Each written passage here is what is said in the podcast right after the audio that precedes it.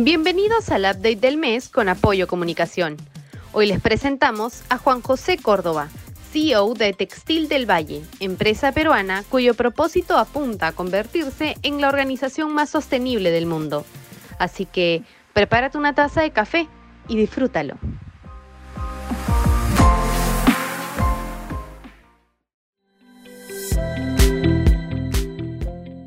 ¿Qué acciones tomaste para alinear y comprometer a tus gerentes y trabajadores en el viaje de la sostenibilidad? Ejemplo, comunicación interna, reconocimientos e incentivos, entre otros.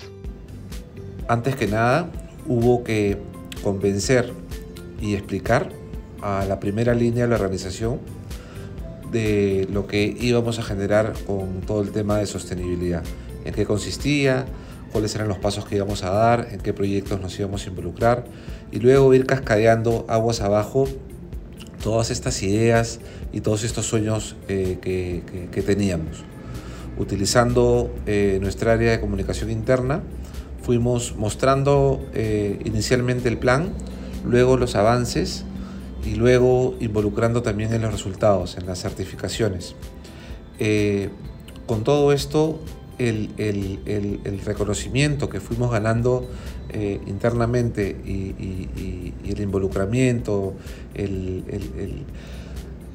la pasión eh, que, fueron teniendo eh, nuestros colaboradores para poder sentirse orgullosos de trabajar en la planta textil más sostenible del mundo, fue ganando espacio y teniendo como, como, nunca eh, mucha gente esperando entrar a trabajar a Textil del Valle, sobre todo eh, dentro de las unidades operativas.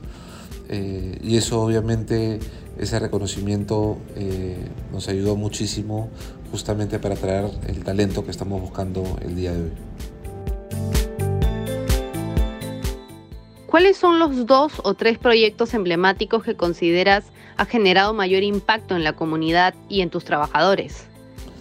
Tenemos varios proyectos emblemáticos en Textil del Valle. Yo creo que los de mayor impacto han sido eh, la planta de paneles solares, en donde generamos el 50% de nuestra energía, 500 kilowatts es la capacidad de la planta. Eh, tenemos 1.700 paneles solares en un área de una hectárea. Eh, también otro proyecto interesante que hemos hecho es el de la planta de microfiltración y osmosis inversa, en donde estamos tratando el 40% del agua para reprocesarla e ingresarla nuevamente a la tintorería, que es el área donde más se consume agua.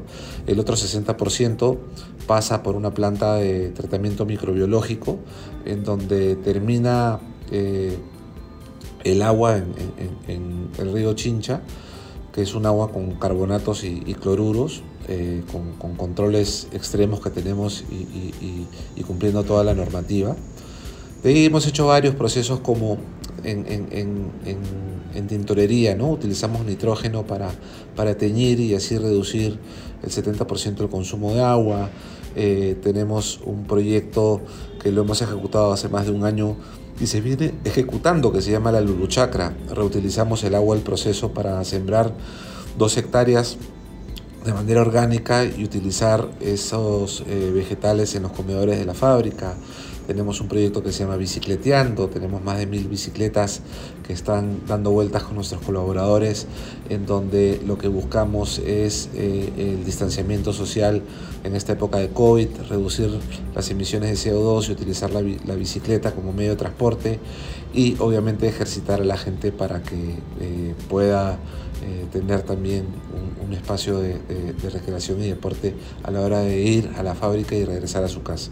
Tenemos un bono verde que les pagamos justamente para la gente, incentivando para que la gente vaya montando bicicleta eh, a la planta. ¿Qué lecciones, aprendizajes han ganado en estas etapas del viaje? Yo creo que eh, el, mayor aprendizaje que hemos tenido de todo, este sueño, todos en la organización, es que primero que si nos disponemos a hacer algo lo hacemos, y sobre todo eh, un proyecto con tan potente impacto en todo sentido. Eh, nadie nace sabiendo temas de sostenibilidad o proyectos de sostenibilidad. Eh, todo esto lo hemos ido aprendiendo todos en el camino y, yo creo que esta aventura eh, nos ha llevado a, poder implementar no solamente cosas que impacten dentro de nuestra, dentro de, nuestra fábrica, sino en, toda la comunidad.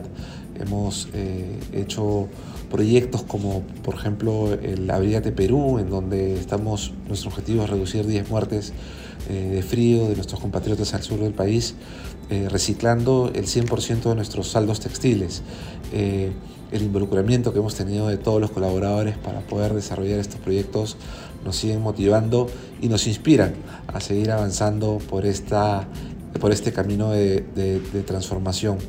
y yo creo que el, lo importante es que eh, estamos haciendo patria y todos reconocemos eso, todos nos sentimos orgullosos y felices de que estamos dando un granito de arena al desarrollo de nuestro país y sobre todo minorando los impactos que podemos tener en nuestro entorno. Este eh, involucramiento también nos ha llevado a aprender a, a poder ser humildes y poder trasladar estas experiencias y estos conocimientos a otras empresas y otros sectores para que puedan seguir sumándose a esta transformación que tanto lo necesitamos. ¿Cuál debería ser el rol de las empresas en el desarrollo sostenible?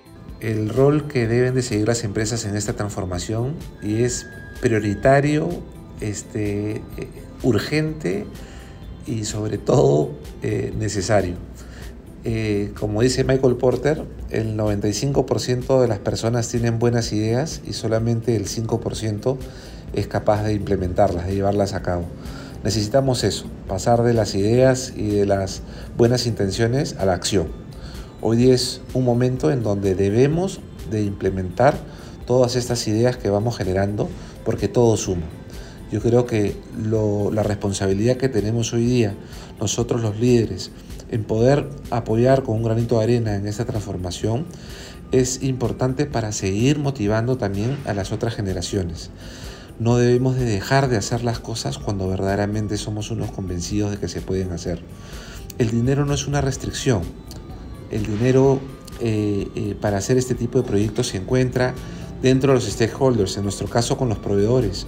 Atria nos financió el 100% de la planta de, de generación de energía solar no pagamos, no desembolsamos un dólar y lo estamos pagando en el precio de la energía, que se mantiene, sabiendo que la energía hoy día que se genera es gratuita. Del mismo modo, el tema de la planta de tratamiento de osmosis inversa. El BCP nos apoyó con un crédito green súper blando eh, que nos ayuda a que el spread entre la reducción del agua que compramos y del agua que limpiamos eh, sea mayor el agua que limpiamos. Y con esa diferencia estamos pagando el proyecto.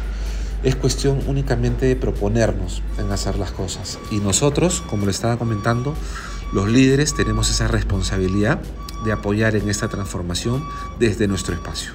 Los invito a que podamos colaborar con este cambio y eh, tenemos que ser dichosos que tenemos nosotros la oportunidad de hacerlo hoy día.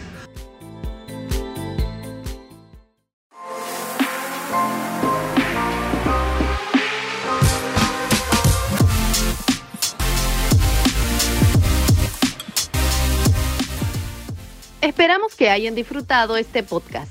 Síguenos en nuestras redes para mantenerte informado de más temas como estos. Que tengan un buen día. Nos vemos en el próximo update. Cuídense.